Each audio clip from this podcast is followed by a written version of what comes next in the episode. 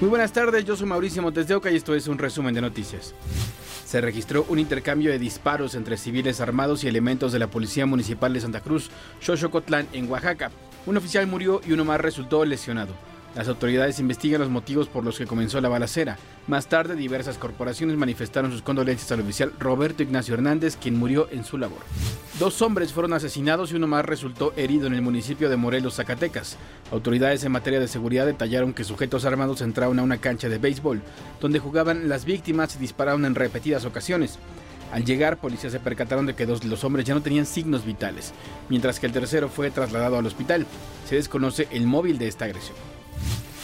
Sujetos armados destrozaron seis puestos semifijos en la zona industrial del municipio de Tizayuca, Hidalgo. Los vendedores dijeron que se trataba de un grupo de choque del ayuntamiento. Aseguraron que contaban con los permisos sanitarios y la documentación requerida. En el incidente, cuatro personas resultaron lesionadas. Los comerciantes iniciaron una denuncia penal en contra de las autoridades municipales de Tizayuca.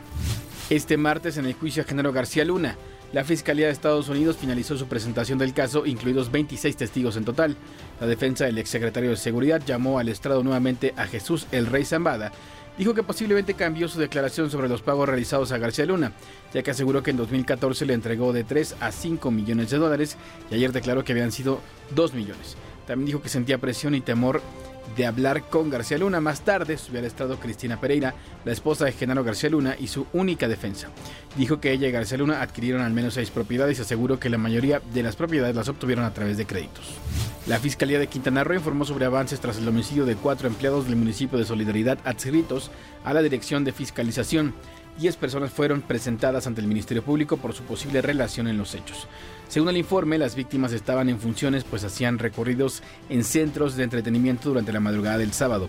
El fiscal adelantó que encontraron a personas que hacían trabajos de limpieza en un bar inspeccionado. Se procesó el lugar de los hechos que corroboraron la existencia de huellas hemáticas al interior y exterior del inmueble, así como los objetos con los que fueron agredidos. Las ahora víctimas se presentaron en el lugar conocido como la cueva, ubicado en la colonia Ejidal, para llevar a cabo sus funciones de fiscalización. Sin embargo, en el interior del inmueble fueron privados de la libertad por cinco sujetos y ahí los lesionaron hasta privarlos de la vida con la utilización de armas blancas.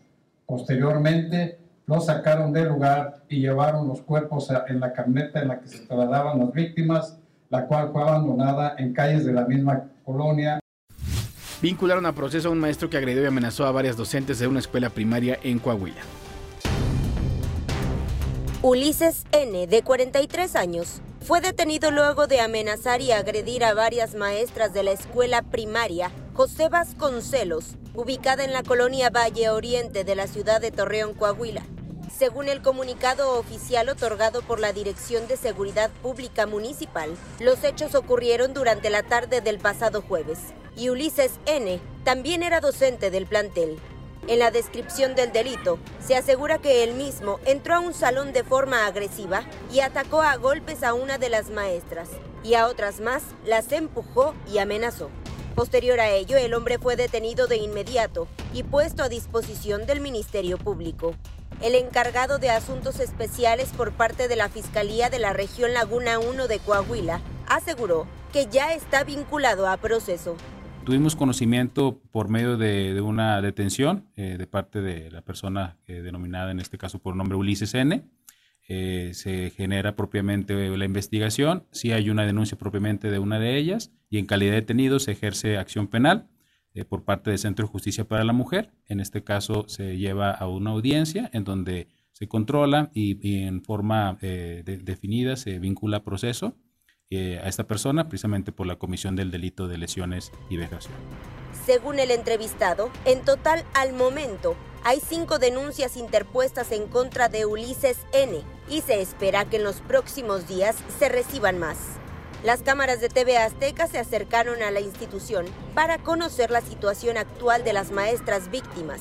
Sin embargo, no se obtuvo respuestas por parte del director. Nicole Morato, Fuerza Informativa Azteca. Van 45 jóvenes atendidos en 18 estados por realizar el reto viral del clonazepam, así lo informó la Secretaría de Salud. Este medicamento es controlado y puede generar adicción aún en dosis moderadas. Recordó que este medicamento actúa en el sistema nervioso central y su consumo puede generar falta de coordinación, debilidad muscular, pérdida de la memoria y en algunos casos dejar de respirar.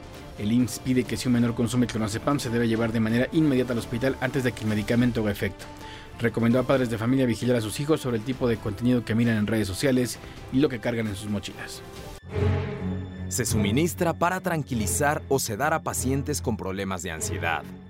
Le hablo del clonazepam, un depresor del sistema nervioso central. Que se utiliza básicamente en problemas de epilepsia, en trastornos del sueño eh, y básicamente eh, de manera genérica eh, se considera como un ansiolítico, una sustancia que rompe la ansiedad, que combate la ansiedad. El químico Valentín Islas explica que los efectos de este fármaco dependen del peso y estatura de quien los consume. Niños y adolescentes están en mayor riesgo. Va a ser mayor en el sistema nervioso central. De una sedación pasa a una hipnosis, ¿no? a un sueño, digamos, artificial, en donde el, niño pues, se va a dormir. ¿sí? Y puede ser que sea durante un largo lapso de tiempo. Pues puede ser en principio eh, ataxia, es decir, está mareado, siente mareado, descontrol motor, no hay respuesta a los estímulos externos, una respuesta muy lenta. A esto se exponen los menores de edad al participar en retos que se viralizan en redes sociales, donde se les incita a consumir medicamentos controlados que inducen al sueño. En las últimas semanas, más de 20 niños y adolescentes en Guanajuato y la Ciudad de México se intoxicaron con clonazepam. Y dicen, a cierta hora nos vamos a tomar el medicamento, ni siquiera a veces ellos conocen qué sustancias tienen. Hay algo más grave. Algunos menores de edad podrían ser alérgicos al clonazepam u otros ansiolíticos. Puede ser alérgico al fármaco. Una reacción de alergia puede ser, eh, inclusive a veces con pronósticos mortales. ¿Sí?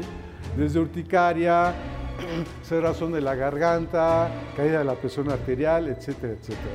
Este fármaco puede generar adicción y provocar pérdida de la memoria a corto plazo.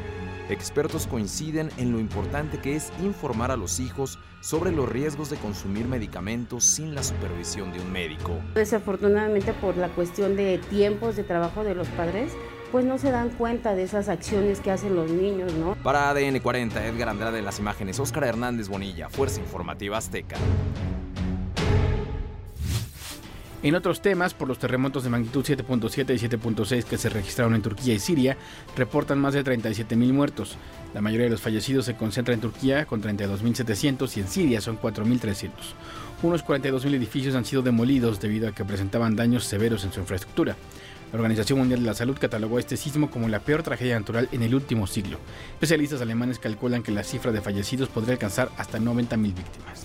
En Turquía sacaron de los escombros a un joven de 18 años después de permanecer unas 198 horas bajo las rocas.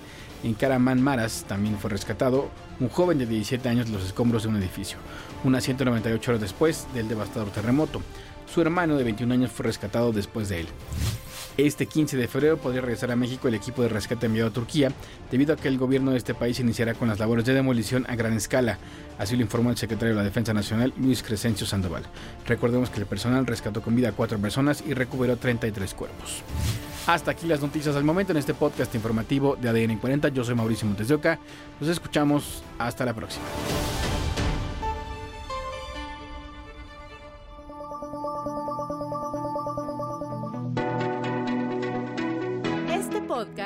Presentado por VAS, la super app que te ofrece muchas y nuevas formas de pagar todo lo que quieras con tu celular.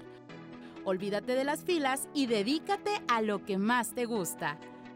Ver tele en vivo, películas, escuchar música, podcast y estar siempre enterado de las noticias más importantes. Todo en un mismo lugar. VAS, la super app con todo.